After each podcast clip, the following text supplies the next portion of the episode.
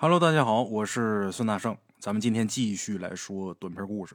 哎，说有这么一个县城啊，这县城的南边，以前没修河道的时候，这地方是一片河滩地，因为没有河道引导嘛，每次发比较大的山水的时候，山水呢就会漫出河滩，把周围的庄稼地，包括树林呐这些地方都给淹了。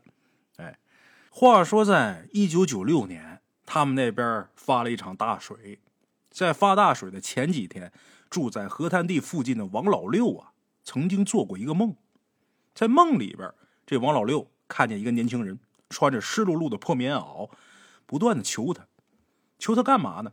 让他去河滩地那儿啊，有一棵黑枣树，在那棵黑枣树下边啊，有他的尸骨。他求王老六把他这尸骨给挖出来，然后挪到高地方去，而且一再嘱咐王老六，千万别把这事儿忘了，因为他这尸骨这时候已经被水浸了。如果再不尽快挪走的话，过几天发山洪，他这尸骨肯定得让山洪给冲个支离破碎的。哎，在梦里边，王老六看这年轻人呐，穿的破破烂烂，全身湿漉漉的，心里边特别同情。但是还没等他回话呢，一阵鸡叫，哎，就把王老六给吵醒了。等王老六睁开眼睛，才发现这时候天已经隐隐透亮。起床之后呢？王老六就把这个梦里边梦见的事儿啊，跟家人说了一遍。家里人听完之后啊，就跟他说：“说那梦里那事儿还能当真吗？再说河道那水量现在不多，也没听说上游哪个山区里边下大雨，他不可能说平白无故就发山洪啊。你呀，就是多心了，想多了。一个梦，还就这样。王老六当时啊，也是因为河滩那果园里边活多，听家人这么一说之后呢。”就没太把这事儿放心上。吃完早饭之后，一头就扎果园里边干活去了。他这一忙活，就一天没消停。等忙活完地里这些活，回家之后都累坏了。回去之后倒头便睡。等王老六睡到大半夜的时候，昨天晚上梦里的年轻人又出现了。跟昨天不一样的是，今天这年轻人身上的衣服变得更湿了，而且头上啊还挂了一些水草，看那样啊，就好像刚从水里边爬出来一样。哎。这年轻人出现之后啊，直挺挺的在王老六这床前一站，一动不动。据王老六事后回忆，当时他虽然在梦里边，但是他能切切实实的闻着这个年轻人身上散发的那股水腥味儿，而且能感受到从打他身上散发的那股冰冷刺骨的寒意。王老六在这股寒意的笼罩之下，全身控制不住的直打寒战。醒来之后，很长时间他这身体啊。还控制不住直抖呢。哎，这年轻人在王老六这床前站了一会儿之后啊，开口说话了。其实也不算是张嘴说话，因为这人没发出什么声音，但是他想表达的意思，却又好像是亲口跟王老六说一样。总之，两个人在梦里边谁都没张嘴说话，但是确实能交流。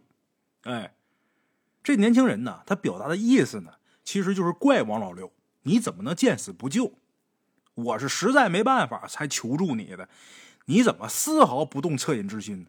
你这有点不地道了。王老六呢，他本来他就同情这年轻人，一听这年轻人现在怪他，他肯定得解释。一番解释之后呢，这年轻人呢也不再怪王老六了，而且一再嘱咐王老六：明天天亮之后，你去河滩那黑枣树下边，你一挖你就明白了，你就知道是真是假了。再一个，你把我的尸骨挪走之后。你们千万别在河滩地继续住了，你早点通知其他人家，早点把果园那果什么收吧收吧，赶紧跑。过不了几天，山洪准下来。这年轻人说完这些话之后，就告辞离开了。王老六呢，几乎也在同一时间，这人就惊醒过来了。等醒过来之后，打开灯，才发现刚才在梦里边这年轻人站的那个位置，留下一大滩水迹，地上还有泥沙。这一下，王老六可不敢再怀疑这梦里的情形了。天还没亮呢，王老六赶紧急匆匆叫上几个邻居，拿上家伙事去河滩地那黑枣树下边帮这年轻人牵骨。哎，因为这黑枣树啊不常见，整个河滩地就那么一棵，所以王老六呢没犹豫，很好找，直接奔那黑枣树就去了。等到位置之后，这伙人架上遮阳布，开始围着黑枣树四下开始挖。挖了没一会儿，就挖着一副已经烂了的棺材。这棺材这会儿在泥水里边泡着。来帮忙的这些邻居一看这架势，彻底相信王老六他做那梦了。大伙赶忙七手八脚把这尸骨先捡出来，又弄了一副薄皮棺材，把这尸骨给迁到离河滩地挺远的一处挺高的地方。把这年轻人这尸骨迁到高地之后啊，王老六还有这些邻居也不敢再在河滩地住了呀，赶紧收拾财物，把果园里这果啊，到伙说能摘全摘，然后飞速搬离河滩地。哎，后来也没过多长时间，天降暴雨。山洪随后而到，把河滩地附近的住宅、果园冲刮一空。当时那场大雨啊，好多人都记得，有一些具体的细节记不太清楚。但是发山洪的时候，那村民养的牛啊、羊啊，包括猪圈里的猪，都被大水给冲跑了不少。当年的情景啊，有好多人都记得。那场暴雨恐怖无比，一天的降雨量超过了平时一年的降雨量。这山洪。可以说是顷刻而至。如果王老六他们不是提前就搬走了，凶多吉少。等于说梦里边这死鬼救了他们一命。等这山洪过去之后，王老六还有其他那些提前搬离河滩的那些邻居们啊，大家伙为了感谢王老六梦里的年轻人的提醒，每年清明的时候，大伙都会自发的去给这年轻人呐上上坟，嗯，给烧烧纸，给上上供，给扫扫墓。事到如此，这事儿本来就应该完事儿了呗。但是十多年以后，这年轻人又一次出现在王老六的梦里边，而且呢，他帮了王老六一个大忙，把他身患绝症的儿子从打鬼门关给救回来了。怎么回事呢？王老六有一个儿子，他就一个儿子，独子。这小子经常在河滩地啊挖河沙，河沙这玩意儿管得严呢，所以呢，当时为了不被发现，后半夜偷沙子。说白了，盗采河沙，他自己干不了。俩人，他跟谁呢？跟他表哥，他俩不是后半夜去挖吗？俩人前半夜没事为了打发时间就喝酒。前半夜喝不少酒，等到后半夜，俩人去河滩地干活的时候，喝的有点迷瞪的。因为喝完酒了嘛，俩人这身体啊，基本是处于麻醉状态，所以说干活不知道累，就闷头装沙子。不大一会儿就装满满一车，这俩人正打算把这拖拉机给启动，然后把这沙子往回运的时候，突然间看见俩人呢，从打远处往近走，就借着这月光看啊，俩人影由远及近，奔他们这边来。刚开始小王跟他表哥俩人看过来，这俩人影没打手电，走路也没什么动静，他俩就以为这是巡逻的，心里边就开始害怕。盗采河沙，你这本身是违法的呀。能不害怕？心直突突。等这俩人影走近之后，俩人一看，好家伙，一个村的熟人，这心算是落底了。也奇了怪了，这俩人影走到小王他们身边的时候，也没站下，哎，都没看他们俩一眼，继续往前走。小王跟他表哥俩吧，本来喝的就有点迷迷瞪瞪的，一看这俩人呢，没搭理他们俩，反倒追上去想主动跟那俩人搭话。但是这俩人影啊。好像是不愿意搭理他们，走得很快。小王跟他表哥在后边玩命喊，人家前面那俩就是不理他们俩。这时候这哥俩酒后这愣劲儿也上来了，一看前面俩不理他们，有点恼。说白了，这玩意儿有点善。你主动跟人说话是吧？人不理你，这确实有点善。这俩人干脆呀，小跑从打这俩人影后边追上去之后，包抄上去把这俩人给截住了。把这俩人截住之后，小王他表哥先说话：“李叔，你俩怎么了？让鬼迷了？咱哥俩在后面叫你们俩半天，怎么不吱声呢？干嘛带搭不理的？你这是发了财了，还是我们哥俩哪得罪你了呀？”他说完，那个叫李叔的人终于是说话。小王那表哥呢，有个小名叫臭小。李叔说话：“臭小。”俺俩这趟啊，可是接了活了，得出趟远门，时间有点赶，耽误不得。你们赶紧让开，咱们有事以后再说。小王本来也是晕乎的，听见李叔这声音之后，脑子里边突然间出现一个念头，接着一想，想起来了，这李叔跟他身边那人影，这俩人都已经死了很多年了。这一下就反应过来，这时候他们在跟鬼说话。正常人反应过来这一点之后啊，估计得吓个半死，肯定掉头就跑。但是有句话叫什么“酒壮怂人胆”，这话一点不假。小王反应过来这俩人影是鬼之后，一点没害怕，不说，反倒脱口而出说了一句：“哎，李叔，你不是早就死了吗？人都死了，你接什么活啊？”李叔一听小王这话，这脸一下就拉下来了，看那样很不开心。更硬的是什么呢？小王那表哥，就那小名叫臭小这位，反应过来，这时候他在跟鬼说话以后，也一点没害怕。一把把李叔的手腕子给抱住了，乱七八糟问一大堆问题。好家伙，就这样，小王他表哥这问题还没问完呢，小王就觉得眼前一黑，彻底就失去意识了。等小王再次恢复意识的时候，已经是第二天晚上了。哎，小王彻底清醒之后才知道，昨天晚上他失去意识之后，他表哥也失去意识了。两个人是其他村民在村西边一片荒地里边发现的。刚开始啊，这几个村民以为他俩是喝酒喝醉了，自己走到这西荒地，然后睡着了。这不，他醒了吗？他醒了之后跟大伙说了一遍之后，大伙才知道原来他俩是被鬼给架了。哎，也就是打那天之后，这俩人这身体就开始出现问题了，总是觉得全身没劲儿，也不想吃饭，也不想喝水。因为他俩不是碰见过脏东西吗？所以家人就想啊，这肯定是得了虚病了。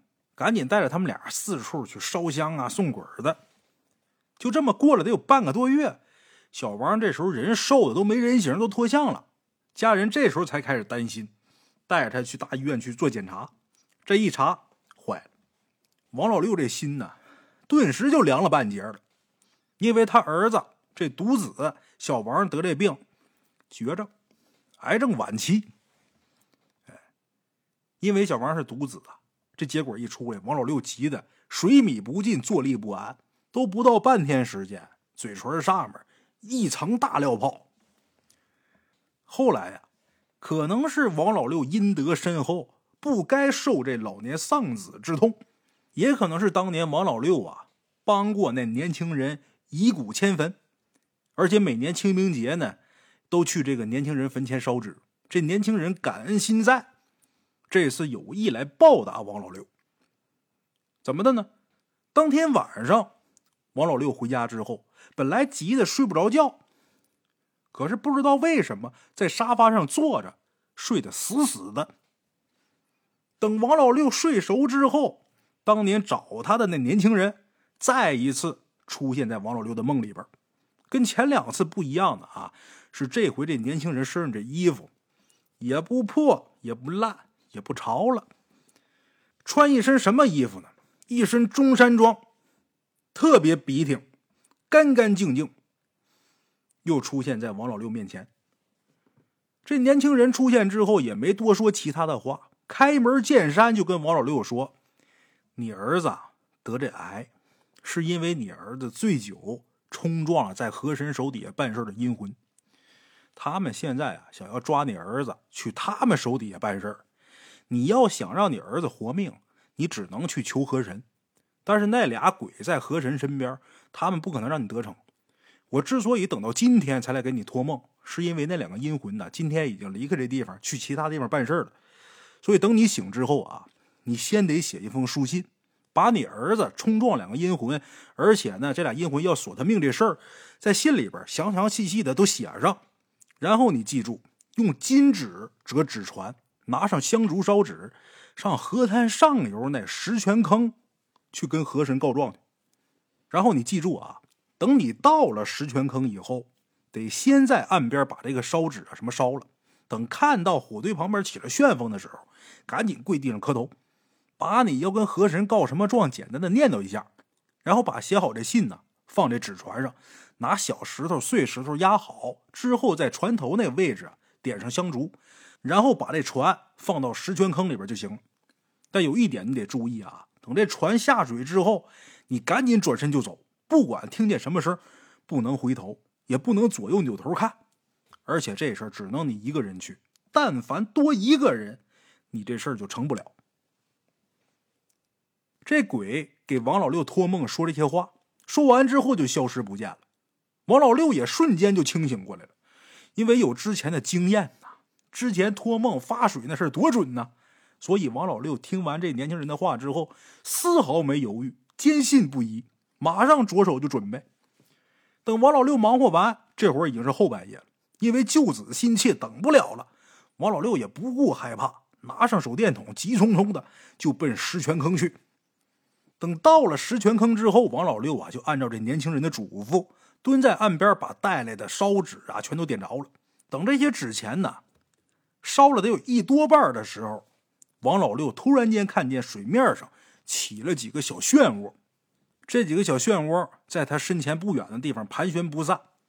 但是那鬼可是告诉王老六等旋风，可不是等漩涡。王老六正惊疑不定的时候，也不知道该怎么办。说是让我等旋风，但这会儿起漩涡到底风来没来呀？正不知道怎么办的时候，突然一股旋风平地而起，卷着他烧的那些纸的纸灰，就奔石泉坑那方向去。看见旋风出现了，王老六不敢耽搁，赶紧跪地上磕头。把他这回来的目的简单念叨一遍，念叨明白之后，王老六就按照那年轻人的吩咐，把纸船放到水里边，头也不回的赶紧往家走。在路上走着，王老六倒是没什么感觉，可是等他回家之后，他才发现这时候全身上下已经被汗水给打透了，而且感觉自己好像趟了一趟冰窟窿一样，冻得上下牙床子直打架。当天夜里边，王老六盖了好几床棉被。一直捂到第二天日上三竿才缓过来。到第二天，王老六这身上倒是不抖楞了，但是好像被抽了筋扒了皮一样，浑身没劲儿，在床上一直躺了三四天才能下地走路。而小王呢，他不是得癌了吗？一直拖到半年之后，他这病彻底痊愈了。这事儿具体的细节，王老六瞒得死死的，不敢往出说。当时的人啊，就包括医生，都认为这是他妈奇迹呀，医学上的奇迹，癌症晚期能自己好，邪乎不？这事儿直到很多年以后，王老六才把河神这事儿露出来。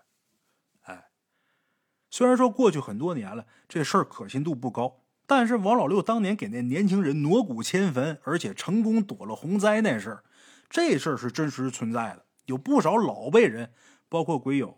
都是当年事件的亲历者，哎，不过故事嘛，真真假假，假假真真，大家伙就把它当个故事听，一听一乐就得了，没必要太过去较真儿，因为这种事儿也没有什么证据可循，大伙一听一乐得了，哎，好了，我是孙大圣，首先特别感谢各位好朋友啊，每天坚持打卡，尤其是那些个坚持评论的，非常感谢。还有之前呢，我也不知道那个月票啊，它是干嘛的。我平时不关注这些事儿，直到现在我才知道这东西这么珍贵。那么多好朋友把这辛苦攒的月票啊都给我了，我呀谢谢列位。好了，今儿这故事啊就到这儿，咱们下期见。